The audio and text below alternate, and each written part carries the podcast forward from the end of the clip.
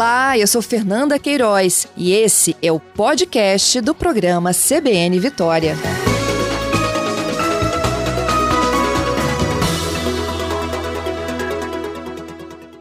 Doutora Márcia, bom dia.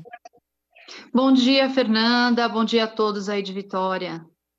Eu agradeço a sua disponibilidade, doutora Márcia, né? até para a gente explicar como é que o mercado privado né, de imunização ele vem acompanhando a evolução dos testes fase 3 para vacina da Covid e essa expectativa de se todo mundo vai ter vacina, se for só grupo prioritário, se a rede particular poderia entrar com a complementação, como acontece com as outras demais vacinas do mundo, não é isso? Exatamente, Fernanda. Você falou tudo agora, né?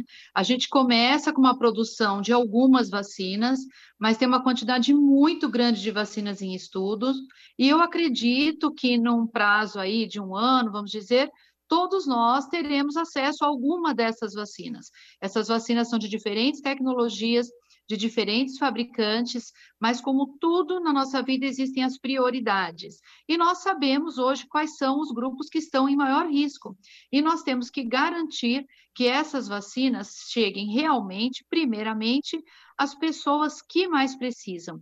Portanto, nesse momento é muito importante que elas estejam centralizadas nos governos de cada país que vão poder, então, junto com uma Câmara Técnica, decidir quais são esses grupos prioritários. E depois, com a disponibilidade de novas doses, ou depois que essas pessoas já estejam vacinadas, obviamente, novas vacinas chegarão e serão direcionadas aos outros públicos, por exemplo, as pessoas mais jovens, ou até pessoas que não vão ser contempladas pelo governo, que nesse segundo momento, então, poderão se dirigir às clínicas e pagar para ter essas vacinas, como acontece hoje, por exemplo, na questão da vacinação contra a gripe. Né? Até hoje, cada vez mais, o governo vacina mais grupos. Então, no começo da vacinação contra a gripe, apenas os idosos recebiam a vacina, depois passou-se a vacinar uh, bebês de seis meses a dois anos, gestantes, profissionais de saúde, e hoje nós já vacinamos pessoas acima de 50 anos e crianças até seis anos incompletos,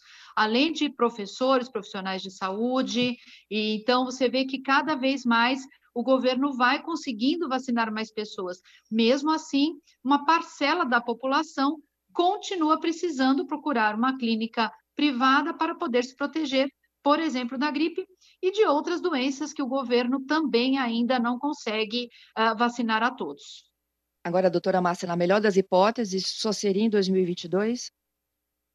Não, eu acredito, assim, as pessoas mais otimistas, né, acreditam que no final do ano que vem a gente já tenha, porque nós temos outros fabricantes que estão avançados na, nas pesquisas e que talvez venham a enviar essas produções, pelo menos numa quantidade pequena, né, para aqui para o nosso país. Agora, essas quantidades são sempre pequenas. Vamos comparar de novo com a gripe? Eu falo muito da gripe, Fernanda, porque todo mundo já está bastante acostumado e a logística é uhum. é bastante semelhante, né? Você veja, para o Brasil, em geral, vem 6 milhões de doses de vacinação para gripe, de vacinar para gripe, para todo o sistema privado enquanto vem 60 milhões para o sistema público. Então, sempre a participação do sistema particular, do sistema privado, é menor do que o sistema público, tá? Então, a gente vem realmente para complementar. Então, é possível, sim, eu acredito que no final, né, no segundo semestre, final de 2021, possa ser que a gente já tenha, sim, é uma versão otimista, mas eu acredito que sim. Agora, a maioria das pessoas acredita que isso deve ficar realmente para 2022. Mas os grupos uhum. prioritários, Fernanda, que realmente é o que é mais importante, vai ser vacinado pelo governo em 2021. Agora, a gente também tem que saber daquela tal né, de imunidade de rebanho, que ela só vai acontecer quando uma grande parte da população estiver vacinada. E aí nós vamos ter, sim, que vacinar as pessoas que não são os grupos de risco para mortalidade, mas sim para a transmissão que é o caso dos trabalhadores, né, dos adultos jovens, que, novamente, é o que acontece na gripe. Quando a gente faz uma vacinação em empresa, por exemplo, contra a gripe, a gente pode estar até é, evitando poucas mortes, mas nós estamos evitando muitos casos e a transmissão, e impedindo a transmissão dessa doença na comunidade. E evitando afastamento de trabalho, não é mesmo? Com certeza, não só o afastamento da falta, né, mas também do presenteísmo que a gente fala. Você sabe que se você for trabalhar doente, além de você estar tá contaminando outras pessoas, que é um risco grande, você não vai produzir da mesma maneira, né, Fernanda? Você com certeza, mesmo que não seja você que esteja doente, por exemplo, seja um seu filho que esteja doente, você vai estar trabalhando e com a cabeça lá preocupada no seu filho, ou até às vezes tendo que deixar de trabalhar para cuidar de um de um parente que esteja doente necessitando, né? Então, a gente sempre, quando pensa em doença infecciosa, a gente tem que pensar em comunidade e não no indivíduo. Isso é muito importante. Uma preocupação que eu tenho muito agora, falando nessa questão da comunidade, é a questão do atraso das vacinas das crianças, porque a maioria das mães já praticamente metade das crianças está com vacina em atraso.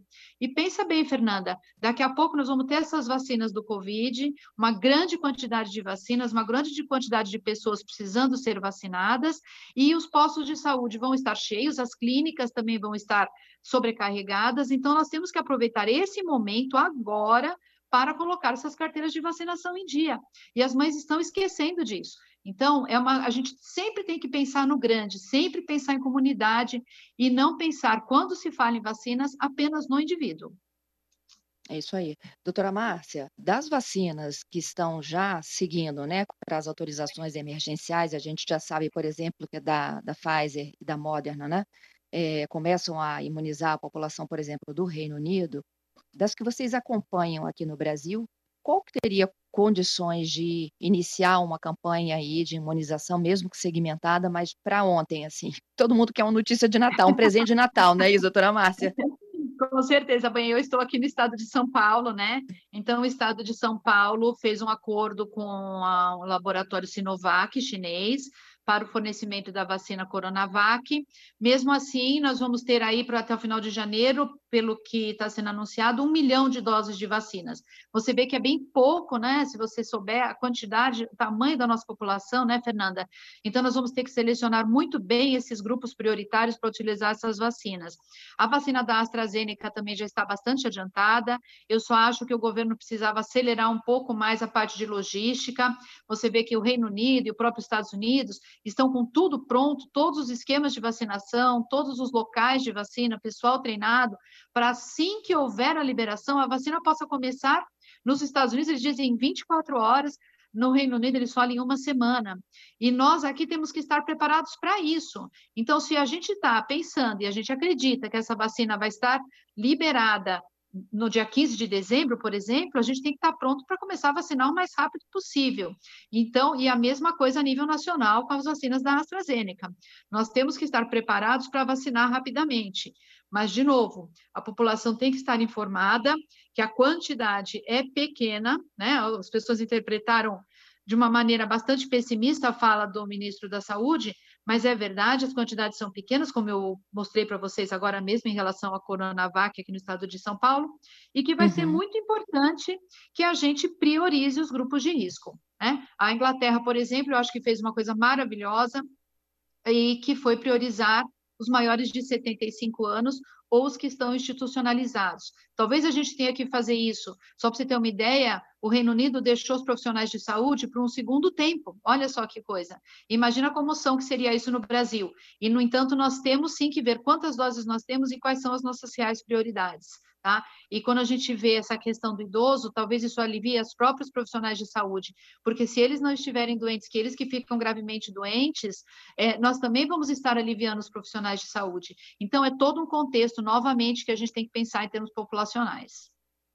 Pois é, a senhora tocou num ponto muito importante, porque quando se fala né, de quem, quem seria a primeira categoria a receber a dose da Covid-19 no Brasil, surgiram muitas é, vertentes, análises e debates. Né? No primeiro momento, eles entenderam que os maiores de 70 deveriam receber prioridade, os profissionais de saúde de educação, para que pudesse haver o retorno das aulas presenciais. Aí em São Paulo mesmo, os promotores pediram para entrar também, né, no bloco de prioritários.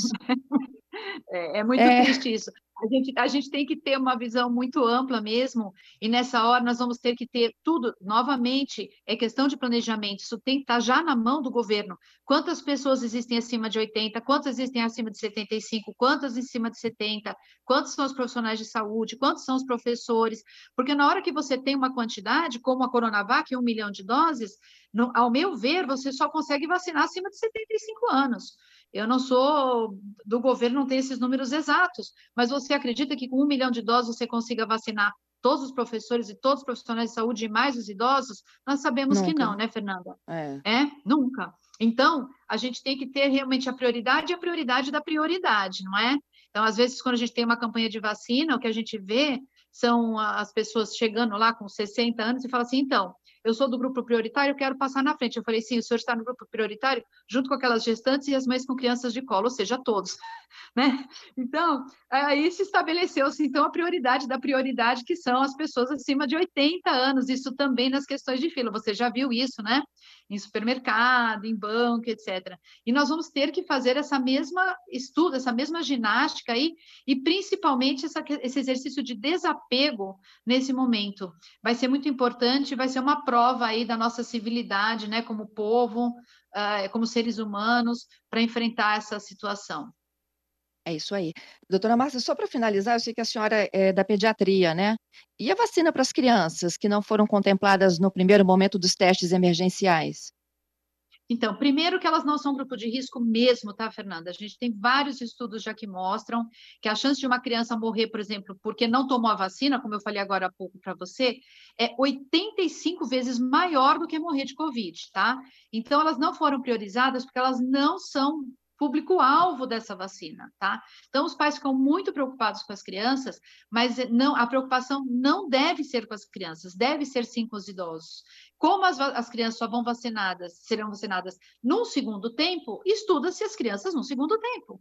A nossa prioridade nesse momento era estudar os grupos de risco certo? Uhum. Por isso é que uhum. as crianças ficaram fora do estudo. Mas elas serão estudadas, Fernanda, elas serão vacinadas no momento posterior, até porque, como eu falei, para a gente ter uma imunidade de rebanho, é importante que a gente tenha uma grande parcela da população vacinada, os estudos continuam correndo, e isso acontecerá com certeza no segundo tempo, pode ter certeza.